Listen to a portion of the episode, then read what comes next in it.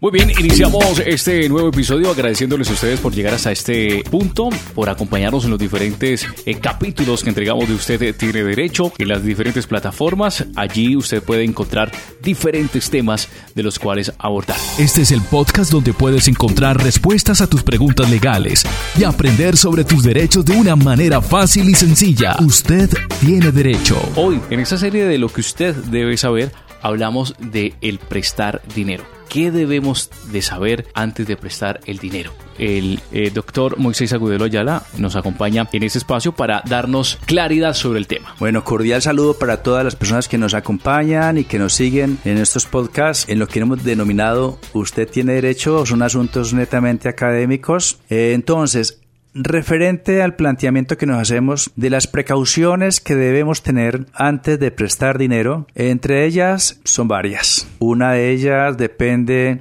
del monto, otra depende de la capacidad de pago de la persona que le vamos a prestar, otra también depende del conocimiento de la persona a quien le vamos a prestar. ¿Por qué razón? Partimos de la base de prestar dinero eh, respaldados por unos títulos que llamamos unos títulos valores que han sido bien definidos o clasificados por el Código de Comercio, asunto en el cual no voy a profundizar, pero sí por ejemplo, prestamos con un pagaré o prestamos con un cheque, un respaldo de un cheque o prestamos con el respaldo de una letra de cambio. Hasta allí todo parecería ser ir muy tranquilo le hemos prestado el billete a alguien y ese alguien nos, nos demuestra, nos prueba que nos le prestamos el billete con esas tres cosas, o una letra, o un pagaré, o un cheque. Pero ocurre que no, no debemos hacer una tarea que es la más importante.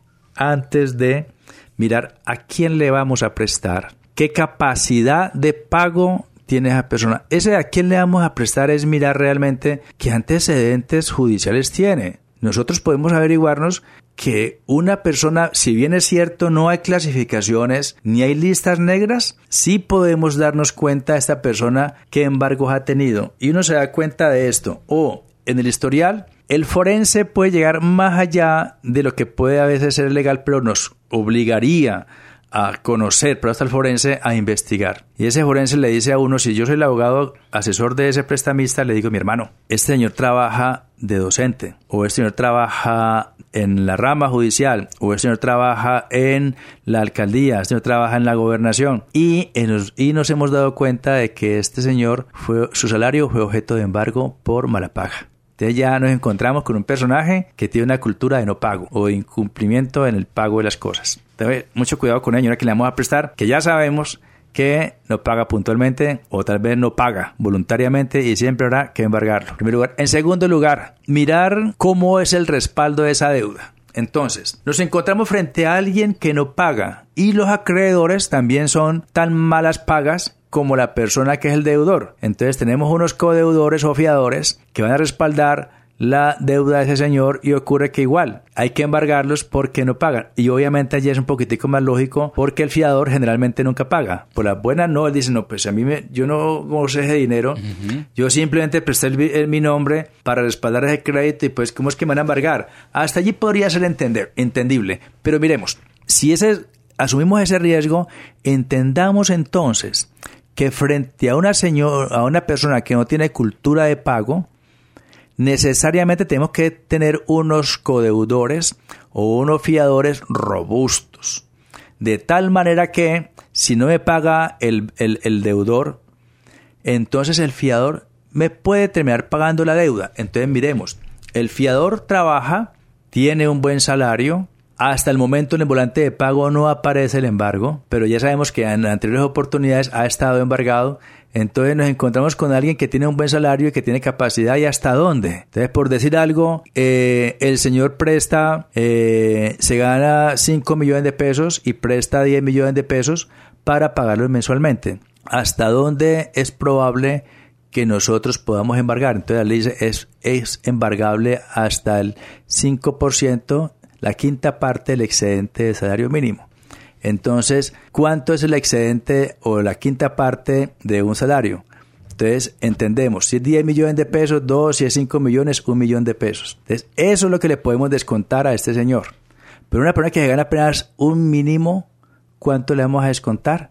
Entonces ya decimos, no hay nada para descontarle. Entonces, allí hay una gran dificultad. Fiadores, o también podemos que se conviertan en codeudores.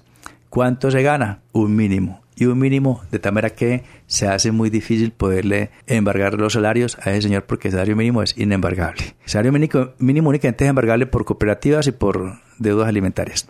Ahora bien, frente a esta situación, entonces respalde con una hipoteca. Entonces, la hipoteca es el respaldo, es decir, ponga su casita que tiene como respaldo de la deuda que tiene usted. Entonces, si vamos a pedir, a veces nos limitamos a pedir simplemente la escritura pública. Hermano, tráigame la escritura pública y yo me doy cuenta que eres el dueño y ya.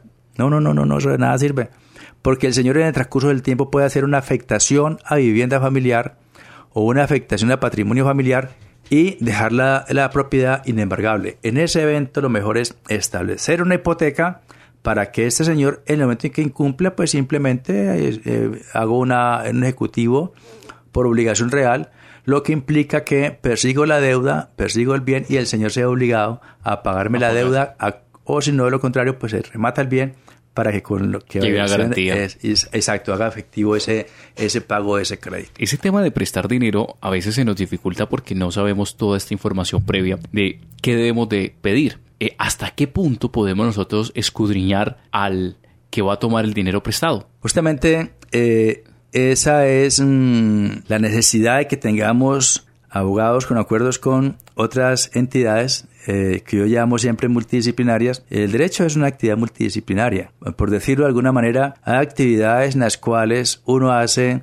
una demanda de reparación directa y eso va, eh, tengo que probar en esa demanda de reparación directa, por ejemplo, por alguien que estuvo privado injustamente de la libertad, es pedir al, al, penalista, dame el concepto de la privación injusta de la libertad, dame el concepto de hasta dónde llegó el proceso para yo poder todos estos conceptos técnicos del derecho penal que no conozco, llevarlos al derecho administrativo. En este caso pasa igual, buscar el acompañamiento de un forense para que ese forense haga la investigación exacta de qué persona eh, o de qué persona se trata más bien de quien le vamos a prestar el dinero. Ahora bien, conociendo ya esto, tomo la determinación de prestarle o de no prestarle. No pongamos de por medio el corazón, pongamos de por medio la razón. No es que es mi amigo, es que es amiga de mi esposa, mi esposa la conoce, tiene una necesidad pero urgente. Ya si nosotros queremos realmente hacer una actividad en la cual nos mueva el sentimiento, la filantropía, y queramos realmente ayudarle a alguien porque queremos ayudarle, sepa, no muchas veces presta y una vez castiga la plata. Uno dice, le presto dos millones de pesos y lo castigo, ya de antemano sé que probablemente no me, va, no me va a pagar. Un asunto totalmente diferente. Lo anota en el libro ya de las pérdidas. Sí, porque lo hace, dice, si me paga bien, si me paga bien. Pero si yo, el que presta dinero es porque no le hace falta. Y el que presta dinero generalmente es porque tiene, está destinado su vida económica alrededor del giro de los negocios de prestamista. Sí, es un modelo de negocio. Y él vive de ese negocio de prestar billete. Entonces, si él presta billete, si no va a prestar con el corazón.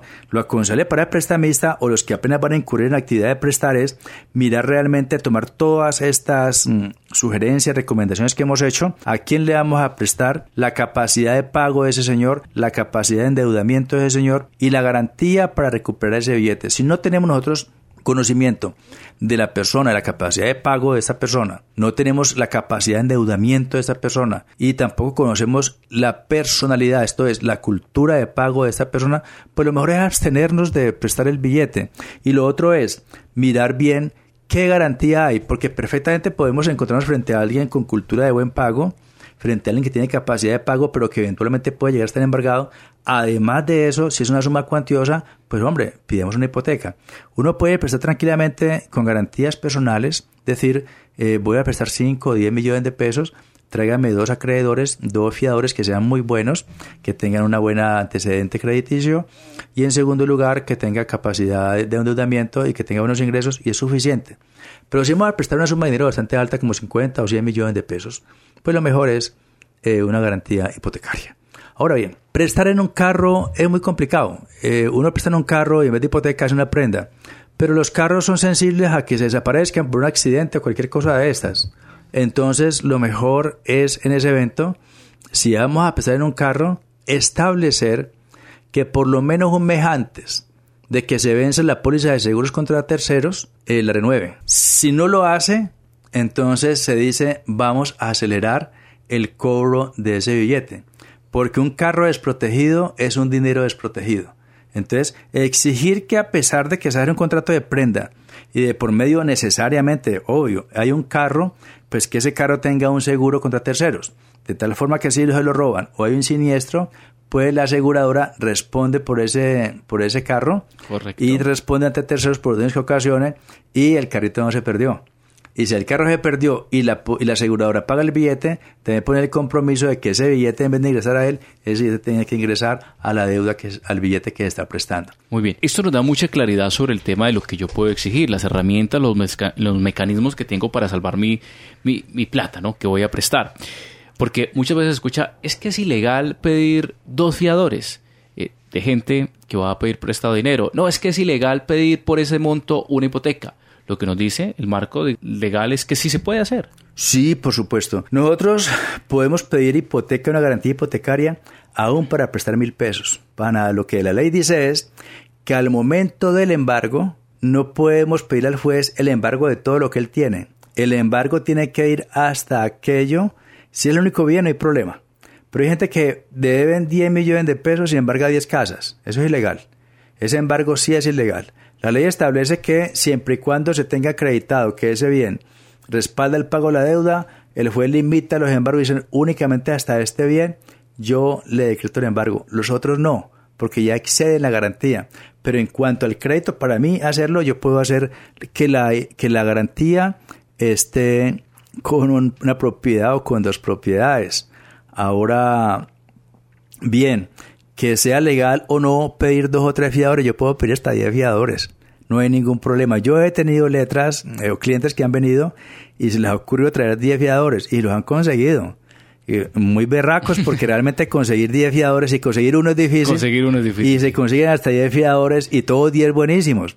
Tú uno encuentra un fiador, es un docente que gana buen billete, otro trae una rama y gana buen billete, otro con la policía trae buen billete y, ve uno todos sus, sus, volantes de pagos, todos sin descuentos, todos sin deudas y todos sin embargos. Entonces, pues, si pueden tener 10 fiadores, 10 fiadores los pueden conseguir, pues hágale tiene problema. Pero diga, aplica allí, o sea, no los 10 fiadores van a hacerse, ¿cómo se hace allí? ¿Solidarios de una deuda? Sí, ¿Los 10? Sí, son solidarios. Me explico, ¿qué es la solidaridad?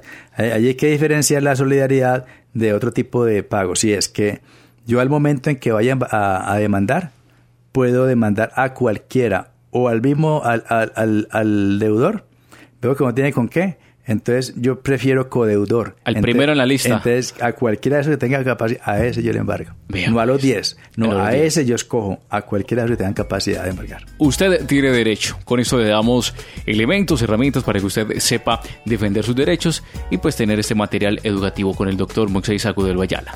No, a todas las personas que nos siguen en las redes, con nuestros podcasts, en Spotify, muchas gracias. Eh, lo hacemos con todo el cariño del mundo. Son programas netamente o difusiones netamente académicas que provienen de un abogado que ejerce como litigante que su experiencia ha sido como eh, asesor jurídico del municipio de Tuluá, como notario por cerca de 15 años, como profesor y en la academia como especialista, obtuve el título de especialista en Derecho Administrativo en la Universidad Libre de Cali, el título de especialista en Derecho Procesal Civil eh, de la Universidad de Externado, en Derecho Laboral y Relaciones Industriales de la Universidad de Externado, e hice un programa en Derecho Notarial en la Universidad eh, Externado y soy profesor de esas áreas en la universidad. Nuestra oficina está ubicada en Tuluá, Centro Comercial del Parque, carrera 27 número 2724, número 2724, oficina 402B, tercer piso, teléfono de contacto 310-505-1279, teléfono fijo 225-0073 y correo electrónico myabogados.com. Cordial saludo, un cordial abrazo, hasta pronto. Gracias por escuchar otro episodio de Usted tiene derecho. Recuerda que siempre estamos aquí para ayudarte a atender tus derechos y hacerlos valer.